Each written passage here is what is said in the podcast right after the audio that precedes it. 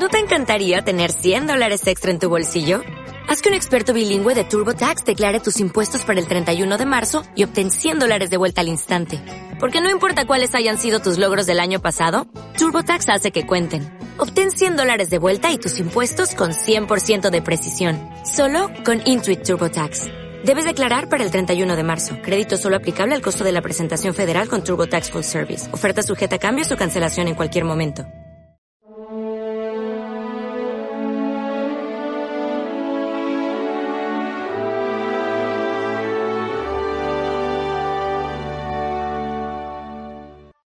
Vosotros orad así. Los discípulos le preguntan, maestro, ¿cómo tenemos que rezar? Porque Juan enseñó a sus discípulos y tú no nos has enseñado nada.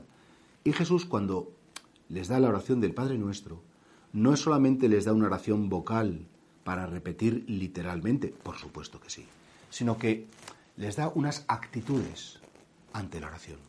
Fijaos que a veces la gente dice, yo es que cuando rezo me aburro. No es que para mí rezar es un rollo. Ya está la abuela con sus rezos. O ya están mis padres que son unos pesados. O esta típica amiga que dice, ¿me acompañas a rezar? Mira, vamos a ver, si rezar te aburre, eso quiere decir que para ti rezar no es estar con Dios. Para ti rezar es recitar unas fórmulas, decir unas cosas, pero no sabes ni a quién, ni por qué, ni para qué. Para nosotros la oración es un encuentro real y verdadero con Jesucristo vivo, con el Padre de Jesucristo, que es nuestro Padre eterno, y con el Espíritu Santo, que es el amor de Dios. Y por tanto, cuando tú estás con alguien muy interesante, alguien muy inteligente, alguien como que tiene unas riquezas interiores y te aburres, es que es un problema que tienes muy serio. No, no, es que me voy a entrevistar, imagínate, con el Premio Nobel de la Paz y me ha aburrido muchísimo. No tenía nada que decirle y lo que él me decía me parecía un rollazo. Y digo, chico, pues háztelo ver porque a lo mejor tienes un problema serio de capacidad intelectual.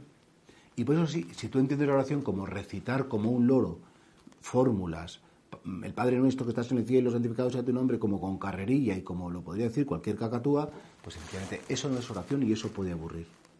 Ahora, si para ti la oración es decir, Señor, estoy ante ti, me estoy dirigiendo a ti, me estoy dirigiendo como un hijo se dirige a un padre, estoy pidiendo que se haga tu voluntad porque entiendo que es lo más importante, aunque te cuento también cuál es la mía y que me gustaría que sea decir, empezar ese diálogo diario con el Señor es fundamental. Mirad, lo que es la respiración para los pulmones es la oración para el alma. Y un alma, un cristiano que no reza un poquito cada día, es que tiene un poco el alma un poco cadavérica. Es como dice, no, es que yo hago dos respiraciones al día. Digo, pues chico, estarás cianótico si es que no estás en estado vegetal, eh, semicongelado. Eso claro que sí que tenemos que rezar.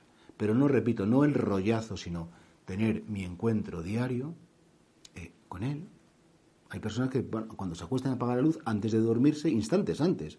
Dios mío, buenas noches, gracias por el día que me has dado. Dios Padre, qué bien te has portado mío. Mm, conmigo, Dios Hijo, que qué bien que esta persona hace. Siempre podrás. Arréglatelas para hablar con Él. Que tu oración sea como el latido de tu corazón. Que tu oración sea como el aire que entra en tus pulmones, porque si no, al final, efectivamente, estarás muy bien en la dimensión física. Bueno, incluso psicológicamente podrás ser una persona, pero espiritualmente, si no tratas con aquel que te llamó a la vida, si no tienes un sentido de la trascendencia, no tienes vida espiritual. Y por tanto, pregúntate cómo rezo y por qué no, cuánto rezo en lo que es en el tramo de un día y verás como siempre podremos mejorar.